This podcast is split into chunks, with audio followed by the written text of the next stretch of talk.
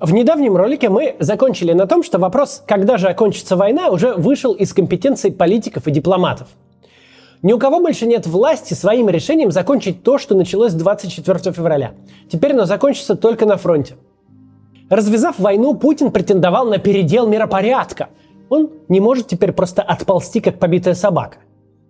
Воевать полгода со страной втрое меньше по населению, в семь раз меньше по экономике и захватить в полной мере всего одну область – это поражение. Украина же понесла слишком большой урон, слишком много горя, слишком много смертей, слишком много преступлений, подлости и вероломства. Вся социология говорит однозначно, украинское общество не примет никакого варианта даже заморозки конфликта, никакой фиксации нового статуса КВО с оккупантами на своей территории. Тем более, что стало понятно, с Путиным можно воевать и при этом побеждать. Если вариантов мира, перемирия, никаких дипломатических опций больше нет на горизонте, то самое время обсудить то, в чем Украина нуждается, чтобы выйти из войны единственно доступным образом сейчас, через поражение Путина. Очевидно, что речь идет о поставках вооружений, о военной помощи западных союзников – Таковая помощь уже дважды переламывала ситуацию на фронте и может переломить и вновь. Так давайте обсудим, что э, это может быть и как оно все будет работать.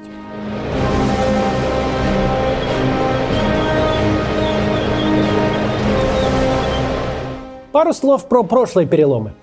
В первый раз это случилось в самом начале войны.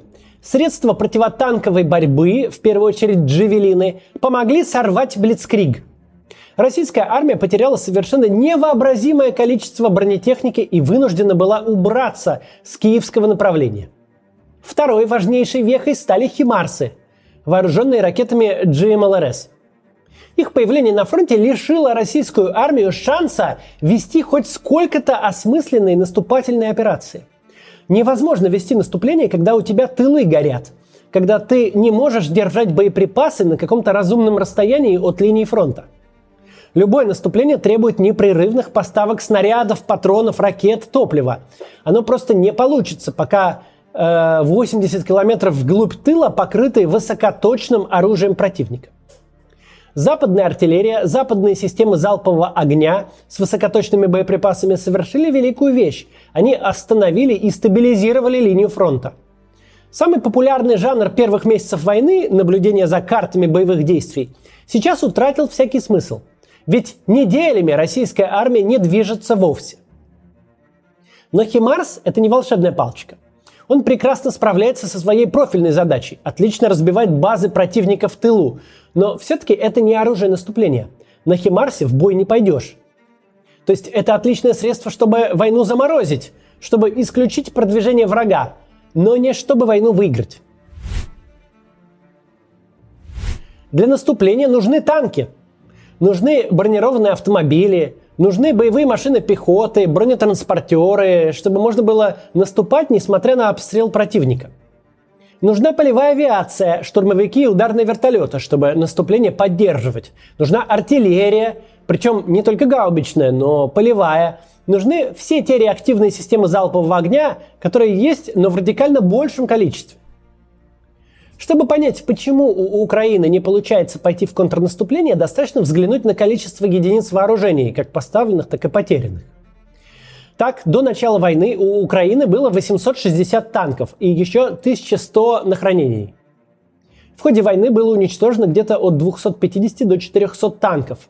Три сотни Украина получила от Польши и Чехии. Еще 280 танков были захвачены у российской армии.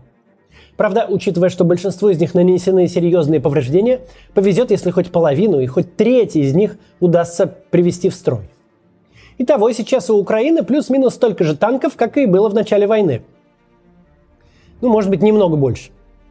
Россия потеряла примерно столько же, если верить данным Орикса, который считает потери исключительно задокументированные на фото и на видео. Примерно та же картина наблюдается и по другим типам вооружений, от бронемашин до вертолетов, хотя западные поставки пока что восполняют потерянную украинскую технику. И поэтому, собственно, ВСУ удается эффективно сдерживать российское вторжение. Но чтобы перейти в контрнаступление, вооружения пока недостаточно. С численностью армии, напротив, у Украины проблем не видно – Страна ведет не какую-то там специальную военную операцию, страна ведет оборонительную войну с понятными и поддерживаемыми в обществе целями. Руководству не нужно городить никаких лишних сущностей, оно просто объявило военное положение и проводит мобилизацию. Из-за значительного роста численности ВСУ а, армия Украины сегодня представляет собой пеструю картину.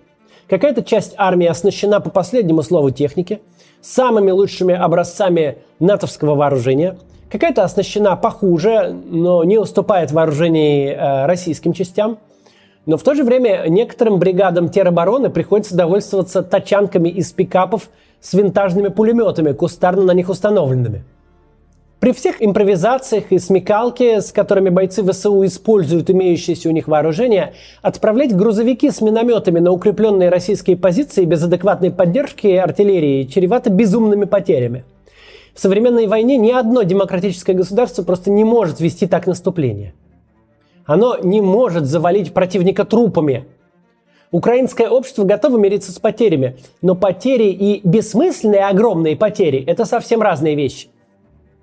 Пока пакеты западной помощи либо не включают, либо очень ограниченно включают именно наступательное вооружение, в первую очередь бронетехнику. Украине дают гаубицы, РСЗО, зенитные установки, противотанковые комплексы, беспилотники. Дают все то, что не позволит Путину одержать более ни единой победы, не позволит ему пройти дальше. Но то, что позволит его прогнать, что нанесет ему военное поражение, этого пока не дают. Хорошая для Украины и плохая для Путина новость тут в том заключается, что те образцы наступательного вооружения, которые сейчас находятся на вооружении Украины, которые не требуют никакого переучивания и которые можно хоть завтра пустить в бой, это оружие буквально раскидано по всему миру в нереальных количествах. Советский Союз был всем плох, но вооружение и военную технику он производил как не в себя.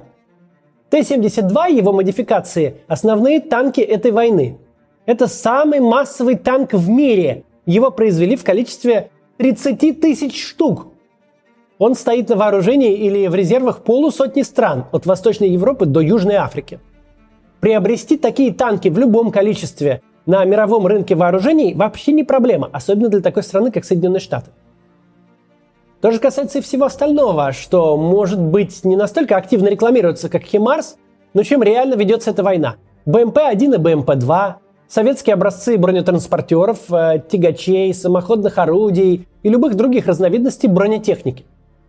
Да, возможно, это не самое современное вооружение. Э, вооружение с массой врожденных пороков советской школы бронетехники и советского же качества производства. Но у него есть три ключевых преимущества, которые покрывают многие недостатки. Во-первых, оно просто есть, и его дофига. Не надо ничего заново производить. И есть не только техника, но и любые расходники к ней. От двигателя до боеприпасов, что угодно, и оно есть повсюду. Во-вторых, украинская армия уже умеет работать с этим вооружением. Да, танк не истребитель и не вертолет, на него не нужно столь же долгое и дорогостоящее переучивание экипажей, как потребовалось бы при переходе с МИГов на F-16. Но освоение любой принципиально иной техники – это драгоценное время, которого у Украины очень мало – Абрамс много лучше, чем Т-72, но для него нужно снимать экипажи с фронта на переучивание. Для него нужны инструкторы, с ним незнакомы техники, к нему не готова сервисная база. Это все решаемые проблемы. Но решать их, когда враг уже стоит на твоей земле, наверное, не первоочередная важности задача. В-третьих, и самых главных, любая техника лучше, чем ничего – Украинская армия не сможет перейти в контрнаступление, пока ее солдаты не будут защищены броней, пока у штурмовой пехоты не будет огневой поддержки. Перейти-то в контрнаступление можно, но преуспеть в нем нельзя. Почему это хорошая все новость? Что хорошего в том, что мир нафарширован советской техникой? Потому что это делает вопрос военной помощи Украине не проблемой, а просто расходами. Западным союзникам Украины не обязательно оголять свои армии, не обязательно производить новое вооружение, что требует времени. Они могут решить исход войны просто деньгами. Причем деньгами, которые в масштабах экономики даже одних Соединенных Штатов, не говоря уже о всем НАТО, совершенно смехотворны. Речь не о десятках, речь о единичных миллиардах долларов, на которые можно купить тысячи советских танков типа Т-72 тысячи БМП и БТР, которые можно пустить в бой уже завтра. Почему сегодня на фронте сложилась затяжная стагнация? Потому что у каждой из сторон чего-то не хватает. У Путина нет людей. Российская армия изначально была недоукомплектована, понесла тяжелые потери. Из нее идет быстрый отток солдат, а мотивировать добровольцев даже теми безумными деньгами, что им сулят, оказалось невозможно. Не от хорошей жизни российской армии приходится идти на крайние меры, типа отправки на фронт уголовников. Ставший уже легендарным третий армейский корпус, собранный из тех самых высокооплачиваемых добровольцев, которые ожидали на фронте еще минимум как месяц назад, только-только пришел в какое-то движение в сторону украинской границы. Очевидная причина у этого только одна. Темп вербовки людей оказался гораздо ниже, чем ожидалось. Путин загнал себя в тупик. Он продавал гражданам войну как не войну, а какую-то полицейскую операцию на чужой территории – Нельзя спустя полгода удариться озим и все радикально перевернуть. Нельзя массовым образом мобилизовать людей. То есть российская армия уже не решит для себя проблему дефицита людей. Взять их просто неоткуда. Проблема Украины – техника и вооружение. Точнее, проблема здесь тот факт, что в этом вопросе она вынуждена целиком полагаться на западных союзников, которые тем временем не всегда ведут себя адекватно характеру этой войны. Это первый конфликт такой интенсивности в истории человечества со Второй мировой войны. Это не борьба с Аль-Каидой или какой-нибудь иракской армией. Это война двух больших государств. Для нее недостаточно высокоточной артиллерии, недостаточно ручных систем истребления танков, недостаточно зенитных комплексов. Она требует всего того, что требовала та война, которая закончилась почти 80 лет назад. Интенсивных поставок вооружений, в первую очередь бронетехники. Пока этих поставок не происходит. Но есть важный нюанс. Мы знаем, как развивалась эта война. С самого начала речь вообще не шла о поставках тяжелой техники, тем более настолько дорогостоящей и современной, как те же, например, Химарсы. Запад помогал Украине стрелковым оружием, средствами защиты, переносными противотанковыми и зенитными комплексами.